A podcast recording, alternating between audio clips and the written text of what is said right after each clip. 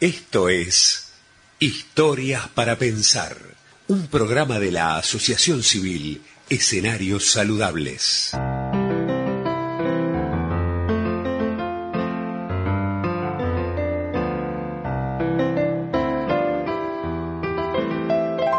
Amigos y amigas de Escenarios Saludables, eh, ya recorriendo todavía este mes de septiembre dedicado a la prevención del suicidio, seguimos compartiendo con ustedes historias de hombres y de mujeres que se sintieron mal, que estuvieron en una situación oscura, que creían que todo se iba a acabar y que sin embargo buscando y buscando encontraron una vuelta. A veces inclusive personas que estaban en manos de profesionales pero sentían que no, no ese profesional no la estaba ayudando.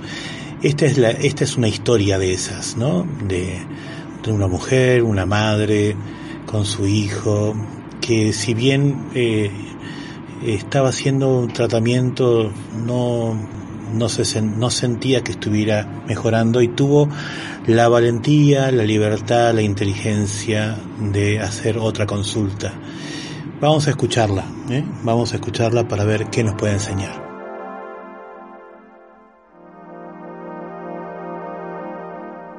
Hoy es el cumpleaños de mi hijo mayor, quien me acompaña desde mis 25 años. Me enteré de su existencia con un desmayo manejando una moto. Le avisé al padre que tendría otro hijo. Él ya tenía otros anteriores al mío. Lo negó y quiso que no lo tuviera. Yo seguí igual y me convertí en madre de un hermoso varón. Por él comencé a hacer terapia. Después de un tiempo, mi psicóloga me derivó al psiquiatra. Afuera de mi casa yo era dulce y buena, pero puertas adentro era un pequeño monstruo, muy exigente y perfeccionista con mi único hijo. Expresaba mi descontento a donde fuera. Tenía muchos arrebatos y no tenía ningún drama de exponerme ante los demás imponiendo justicia. Él, en cambio, era dócil y tolerante. Pobre mi hijo. Mis empleadas me tenían terror, Siempre tuve dos trabajos, así cubría mis gastos de colegio, empleada y alquiler. Las niñeras que tuvo mi hijo eran de todas las nacionalidades y edades. Intenté juntarme, pero mis relaciones fueron muy desastrosas. En plena pandemia me separé y alquilamos con mi hijo mayor. Había sido mi cuarta relación y la psicopedagoga de otro de mis hijos me dijo, tiene muy naturalizado el maltrato psicológico de tu pareja y eso no depende de mí, es tu responsabilidad. El psiquiatra que me diagnosticó por primera vez dijo que tenía histeroepilepsia y me recetó antidepresivos y ansiolíticos. Continué con el tratamiento, pero al ver que me sentía bien, abandoné. Comencé un nuevo tratamiento y terapia, más antidepresivos y ansiolíticos. Cada vez que retomaba el tratamiento era porque había caído en una internación. Entonces decidí ver a un reconocido profesional al que conocía por una vecina y los abuelos de mis nenes más chicos. Me entrevisté con una charla amena. Luego de mis recorridas por los consultorios de mi obra social, donde cambiaba de psiquiatra cada tres o cuatro meses, fue algo liberador. Estaba dispuesta a escuchar mi verdadero diagnóstico. Después de escuchar mi venturosa vida para conocerme y saber dónde ajustar las clavijas, me dijo, tu diagnóstico es bipolaridad. Me describió como si me hubiera estado espiando desde siempre y luego dijo, bien de libro, y sonrió. Yo siempre sospeché que no estaba bien medicada porque tenía síntomas cada vez que me cambiaban los medicamentos. Ese psiquiatra me medicó y me citó a los 15 días. Así volví a una cordura que no sabía que tenía. A los tres meses mi hijo me dijo, mamá, ese doctor hizo un milagro. Después de casi 23 años mal medicada encontré la paz. Tengo mis ataques, pero nada que ver con como cuando estaba con otros tratamientos. Si ves que no estás bien con la medicación que tomas, anda y hace otra consulta. Te mereces otra oportunidad.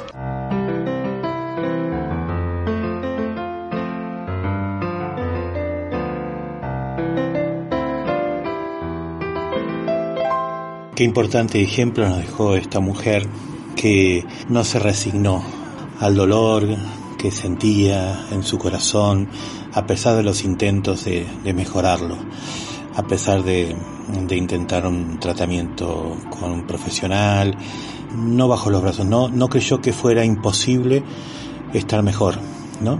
Eh, Y esto es lo que a veces necesitamos, esa actitud de decir, bueno, agarré este camino, pero no fue lo que pensaba, buscaré otro y seguir buscando, buscando hasta que uno encuentre el camino que a uno lo, lo haga sentir en paz, lo haga sentir más pleno, le devuelva las ganas de vivir, la sonrisa en el rostro. Eso es lo que, lo que intentamos desde escenarios saludables, favorecer la actitud de toda la comunidad, atentos al dolor del otro para darle ánimo. Ánimo al que está sufriendo, insistirle, animarlo a que busque nuevos caminos, eh, a no bajar los brazos. Em, por eso em, queremos compartir eh, este, esta historia y queremos terminar este día con un, con un tema de que le interpreta Diego Torres y Juan Liguerra que se llama Abriendo Caminos. Uno tiene que abrir esos caminos, tiene que buscarlos, no hay que, no hay que resignarse. ¿eh? Y recuerden que si, si quieren ponerse en contacto con nosotros, nos pueden buscar en nuestra página www.escenariosaludables.ar. Hasta la próxima.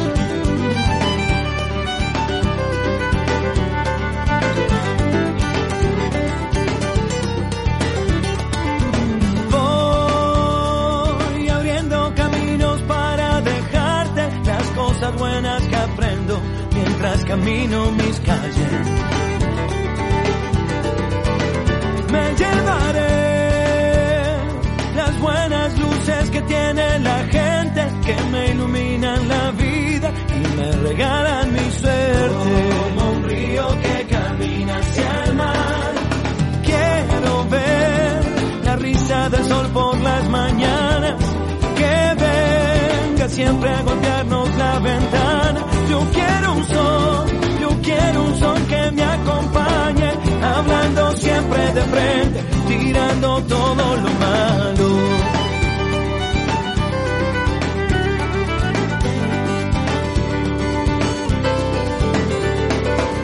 Voy abriendo caminos para encontrarte en este mundo perdido. También hay buenos y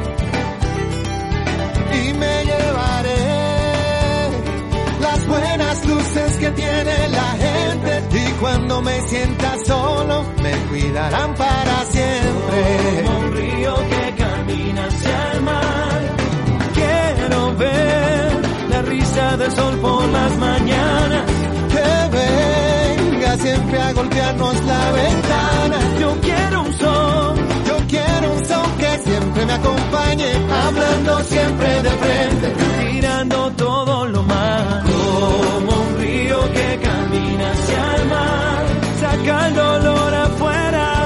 te quedes a esperar, no, no, no, no. Como un río que camina hacia el mar, ríe, llora, y aunque da mucho por andar, y aunque otras que no paran de brillar.